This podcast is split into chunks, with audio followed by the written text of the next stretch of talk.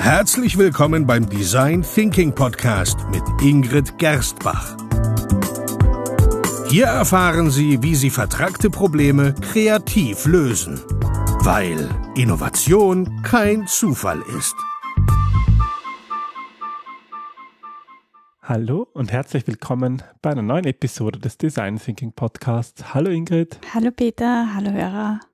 Ja, ich habe heute ein bisschen eine nasale Stimme. Ich bin immer noch derselbe, nur etwas verkühlt.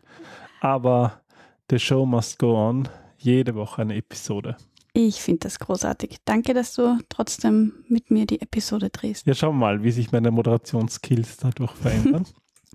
Aber es ist auch eine, dadurch habe ich doch eine sonorere Stimme noch. Wahnsinn. tiefere, oder? Ich, ich bin begeistert. Oder man könnte auch sagen nasal. Ja, heute sprechen wir über einen Effekt ähm, rund um das Thema Kompetenzen, der eigentlich ganz spannend ist, und zwar den Dunning-Kruger-Effekt. Genau. Und ich bin mir sicher, dass ähm, unsere Hörer auf die eine oder andere Weise schon von diesem Effekt gehört haben. Vielleicht bewusst, vielleicht auch unbewusst, und das ist auch schon ein bisschen der Schlüssel zu diesem Effekt. Genau. Bei dem Dunning-Kruger-Effekt handelt es sich nämlich um eine kognitive Verzerrung. Demnach überschätzen sich äh, inkompetente Menschen sehr gerne, während kompetentere ihre eigenen Fähigkeiten unterschätzen. Jetzt muss man das nochmal langsam sagen. Also das ist ja irgendwie verrückt, das ist ja sozusagen blöd. Wenn jemand sozusagen ein, ein ja, selbstbewusster Idiot ist, dann, dann glaubt er oder sie, es, es eine riesig hohe Kompetenz zu haben und weiß es aber gar nicht, dass es sie eigentlich nicht hat. Ich finde sogar das noch gefährlichere daran ist, dass ähm, wenn wir überzeugt oder selbst überzeugt auftreten, wir auch andere davon sehr leicht überzeugen können, dass wir diese Kompetenzen oder Autoritäten haben. Und so, glaube ich, entsteht viel falsches Wissen oder ähm, schlecht recherchiertes Wissen oder ähm, ja, Unwahrheiten So geht einfach. einfach Dinge schief, ja. Aber vielleicht lass uns unseren Hörern die Geschichte dahinter erzählen, weil Ja. ich glaube, die deckt das sehr gut auf. Woher kommt überhaupt der Name Dunning-Kruger? Der kuriose Effekt kommt, wie so oft, von zwei amerikanischen Wissenschaftlern namens David Dunning und Justin Kruger, die ähm, auf der Universität von Cornell, die es in New York, gelehrt haben oder lehren. Und ähm, Dunning las eines Tages in der Zeitung von einem Raub, bei dem der Räuber innerhalb von nur Stunden gefasst wurde. Hm, das ist ja, die Geschichte gefällt mir. Ja, sie hat seine Aufmerksamkeit ein wenig geweckt, weil die Bank, also, also es wurden diese beiden Banken am helllichten Tag ähm, überfallen und zwar jemals mit demselben Muster, nämlich ohne Masken. Sehr schlau. Hm. Aber das wirklich, wirklich kuriose und skurrile daran war eigentlich die Erklärung des Räubers, Da wurde er gefasst, oder? der innerhalb von, Minu äh, von Stunden gefasst wurde, ja, weil dieser erklärte, dass er lieber statt einer Maske Zitronensaft im Gesicht nutzen würde, da er seiner Meinung nach deswegen ähm, von den Sicherheitskameras nicht erkannt werden könne. Mit Zitronensaft Saft im Gesicht, genau. Alles klar. Er hätte das sogar vorab geprüft, indem er sich das, den Zitronensaft ähm, selber ins Gesicht geschmiert hätte und dann ein Foto von sich gemacht hat. Und tatsächlich konnte niemand auf dem Bild sein Gesicht erkennen.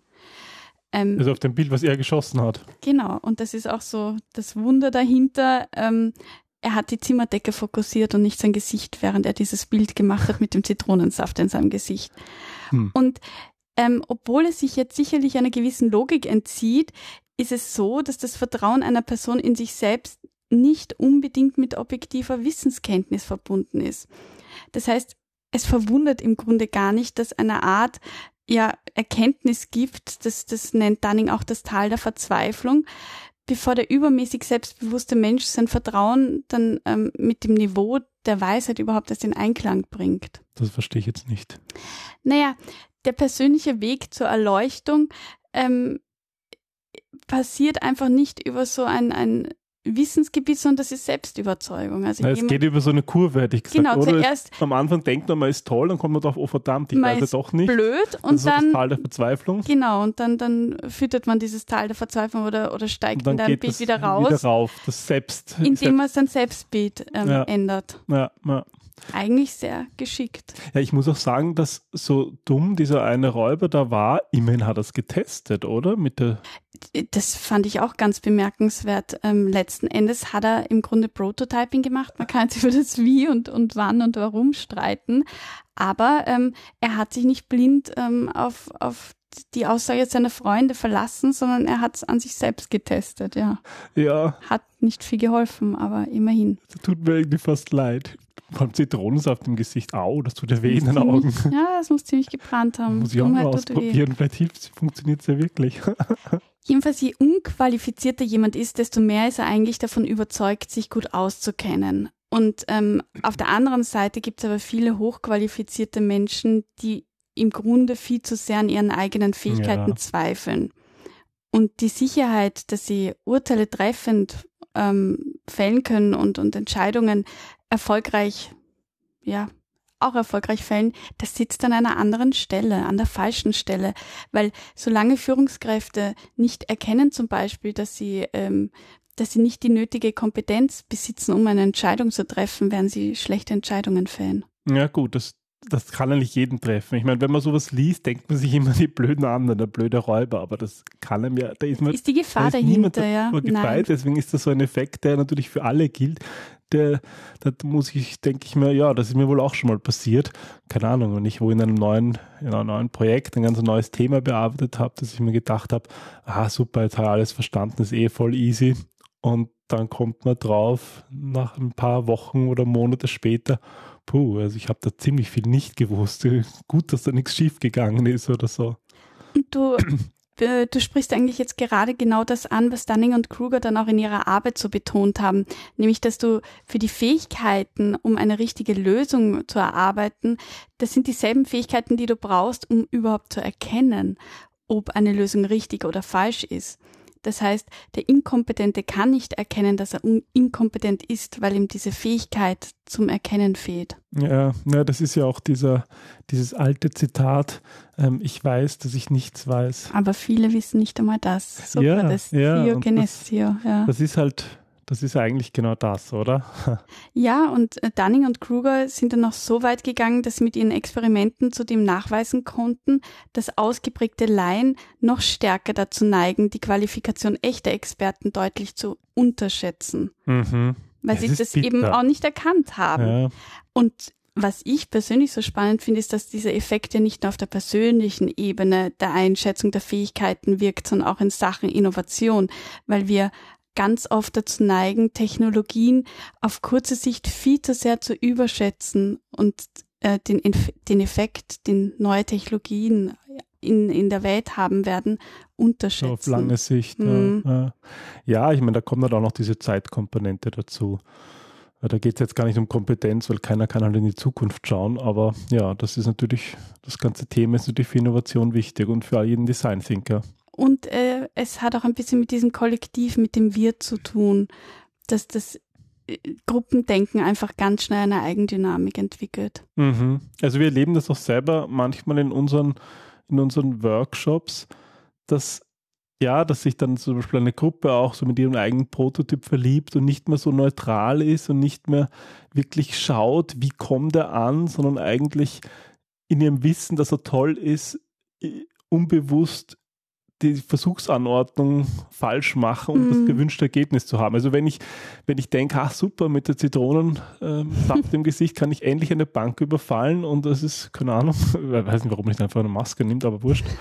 Vielleicht hat er geschwitzt, vielleicht hat er eine Allergie, weißt du, kannst das nicht wissen, warum, nee, ohne ihn zu fragen. Dass du dann dann das nicht hinterfragst, dein Ergebnis und es trotzdem machst. Und das kann ja beim Prototyping, im Design Thinking auch passieren, haben wir auch schon überlebt, dass dann die Gruppe eben in diesem ja. Wir-Gefühl aufgeht und sich denkt, ah, super Idee.